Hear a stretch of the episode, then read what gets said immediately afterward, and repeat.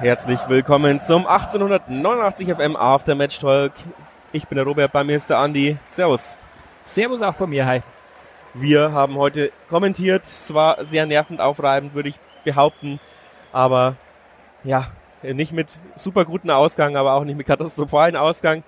Schwierig irgendwie, das jetzt alles in Worte zu fassen. Aber es war eigentlich ein schöner Fußballabend, wenn unsere Offensive ja, mehr genetzt hätte, mehr, seine Chancen mehr verwertet hätte. Und was ich halt nicht verstehe, mal vom Spielverlauf ab, abgesehen, äh, immer wenn wir offensiv gut sind, sind wir defensiv schlecht. Schaffen wir es wirklich nicht, diese Balance irgendwann mal hinzubekommen. Das ist, das macht mich echt traurig. Und wir können es jetzt mal ein bisschen durchgehen, Andi, aber diese zwei Gegentore waren halt, äh, ich möchte es vorwegnehmen, einfach wieder absolut unnötig und beschissen verteidigt. Gut. Wir sind eigentlich gut ins Spiel gestartet unsere erste Chance hatte Albers. Richtig, ja, stimmt. Also allgemein war es so, die ersten Minuten haben meines Erachtens Fürth gehört. Danach äh, haben wir aber eigentlich das Heft gut in die Hand genommen.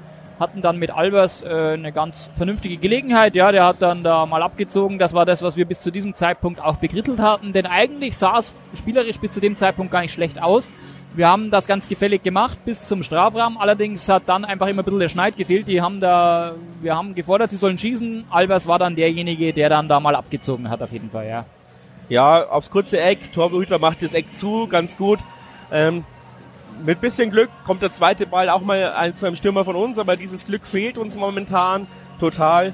Und dann, wie sollte es anders sein, obwohl wir spielerisch überlegen waren, vielleicht auch von den Chancen überlegen waren, ziehen wir ein richtig schlechtes Foul. Ich habe jetzt auch gelesen, das hätte gar kein Foul sein dürfen. Das war eine astreine Grätsche, kann ich von hier oben jetzt ohne Fernsehbilder nicht beurteilen. Auf jeden Fall, sowas sollte man halt vermeiden, wenn man gerade das Spiel bestimmt, dass man den Gegner mit so einem äh, guten Freistoß reinkommt. Weiß gar nicht, wer ihn getreten hat. Ich glaube, wahrscheinlich hat ihn äh, Marco John getreten. Der hat sowieso alles, ge alle Standards fast getreten von der Seite. Und ich habe mir schon gedacht, ich wollte es nicht live sagen, aber ich dachte mir schon, wir decken komisch. Ja, wir decken zum Ball hin, nicht zum Tor. Die entweder soll es eine Abseitsfalle gewesen sein oder wir wollten sofort in den Konter gehen, also den Ball abfangen quasi. Aber keiner von uns stand quasi hinter seinem Mann. Ja, und dann ist ähm, der Ball scharf reingeschossen kommen. Es gibt einen Kopfball. Sojanovic hält den ersten noch mit einem guten Reflex. Dann ist trotzdem wieder ein vierter Spieler frei und schiebt ihn ein. Also du hattest zweimal die Chance, den zu verteidigen, hast es zweimal nicht geschafft. Ich würde jetzt auch mal behaupten, keine Ahnung, ein richtig guter Torwart lässt ihn auch wenn er so kurz ist, ein bisschen mehr auf die Seite droppen. Dieses nach vorne gedroppe ist mir jetzt beim Sojanovic schon öfters aufgefallen. Und ja, ich muss es mir im Fernsehen nochmal anschauen, aber live, live glaube ich, es ist natürlich schwer zu halten, aber die, der Reflex muss sein, dass du den Ball nach außen abwehrst und nicht immer alles nach vorne.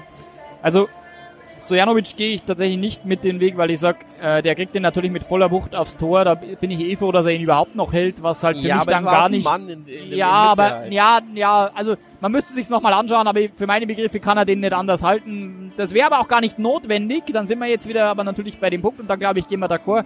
Ähm, wenn unsere Mannen dann da hinten auf Position wären, beziehungsweise auch wacher wären. Also letztendlich man kann auch mal so ein Kopfballduell verlieren. Also klar sagt man, ja, muss man wegverteidigen. Ja, kann schon mal passieren, aber was halt dann nicht passieren kann, ist, dass er den eben noch hält. Du verlierst das Kopfballduell, er hält ihn und dann steht da einer und kann ihn halt locker flockig einschieben, weil da, spätestens da, muss dann halt einer, einer von uns da sein und muss das Ding einfach irgendwo in die Wolken schießen.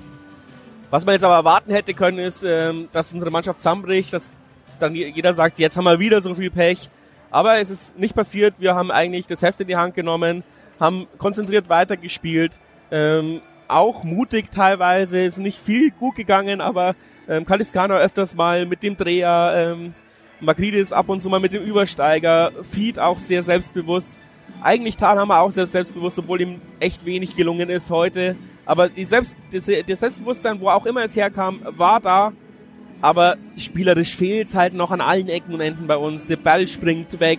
Ähm, die, was uns so aufgeregt hat, waren diese Zuspiele, diese halbhohen Zuspiele, völlig unnötig. Thalhammer sehr oft ohne Bedrängnis den Ball so halb hoch auf ja. Salah gerotzt. Ähm, die Kopfbälle von Kalis Kana, die kann kein Mensch annehmen.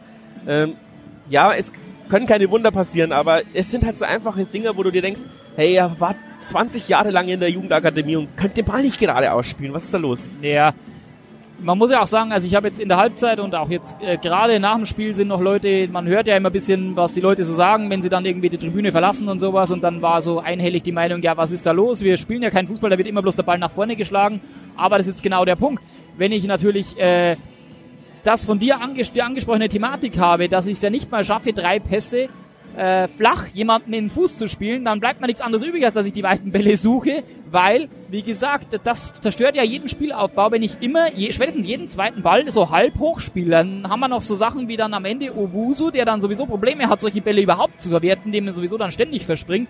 Die anderen haben es technisch vielleicht noch einigermaßen drauf, dass sie sie irgendwie unter Kontrolle bringen, aber mit äh, Geschwindigkeit nach vorn ist dann auf jeden Fall nichts mehr, wenn ich erstmal zwei, drei Sekunden brauche, um überhaupt diesen Ball äh, unter Kontrolle zu bringen.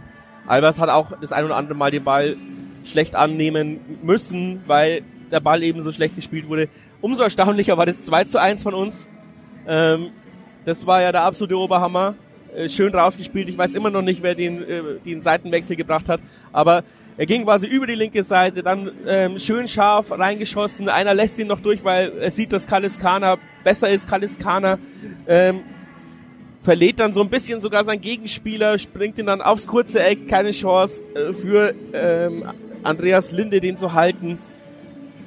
Also wirklich ein wunderschönes Tor, kann man sich nochmal in der Galerie anschauen. Hat aber dann nur wenig geholfen, weil obwohl wir die viel, viel, viel, viel bessere Mannschaft gewesen sind, wir hätten es 3-2 machen müssen, äh, das 3-1 machen können. Äh, zwar nicht so zwingend, aber es gab so Chancen immer mal wieder aufs Tor. Ähm, und bis zum 16er haben wir ja auch wieder gut gespielt. Und dann kassieren wir sowas von krass unnötig, das 2 zu 2. Das haben die zwar auch rausgespielt über die linke Seite und wir haben schon dreimal kommentiert, Salah und ähm, Fied, glaube ich, waren es sogar und nicht Talhammer. Ich weiß es nicht. Einer, ja, Fied, glaube ich, nicht mehr, der war dann nicht mehr da zu dem Zeitpunkt. Aber, aber dann war es Talhammer. Aber die haben sich nicht abgesprochen, wer jetzt an den Flankengeber. Und der konnte dreimal reinflanken und die dritte Flanke war halt so gut, dass irgendeiner mit dem Fuß hinkommt. Da war aber der Gegenspieler auch noch gedeckt. Ähm, und dann hat ihn halt Asta reingemacht, unterkante Latte. Also du, du, gehst nicht auf den Flankenspieler drauf, weil du dreimal verdödelst, wer, wem gehört der überhaupt? Abspracheprobleme ohne Ende. Und dann schießt der die gedeckte Spieler, kommt da noch hin und haut ihn dir unter die Latte.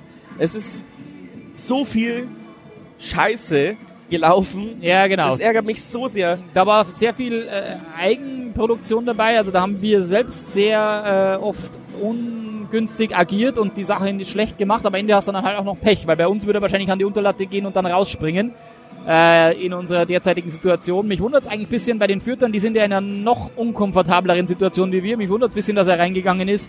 Bei denen hätte es auch gepasst, wenn er dann einfach wieder rausgesprungen wäre.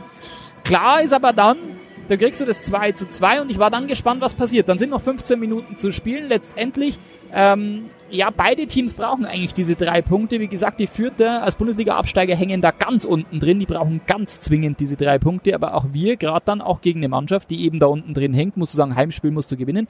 Und ich war gespannt, was passiert. Und es war dann relativ schnell und klar ersichtlich. Die Vierter, die waren mit diesem 2 zu 2 absolut zufrieden, weil es der Teufel warum die haben ja nicht mal mehr ansatzweise dann versucht, auch irgendwie noch was zu reißen. Der Torhüter hat sich bei jedem Abschlag gefühlt zwei Minuten Zeit gelassen. Unsere Mannschaft hat es versucht. Sie, war, sie wollten, man hat schon gemerkt, also sie waren drauf und sie wollten, sie wollten unbedingt das dritte Tor erzielen. Die ganz großen Chancen sind ja dann auch nicht mehr geworden, weil einfach dann die spielerischen Mittel irgendwie limitiert waren. Äh, da hat es dann einfach gefehlt.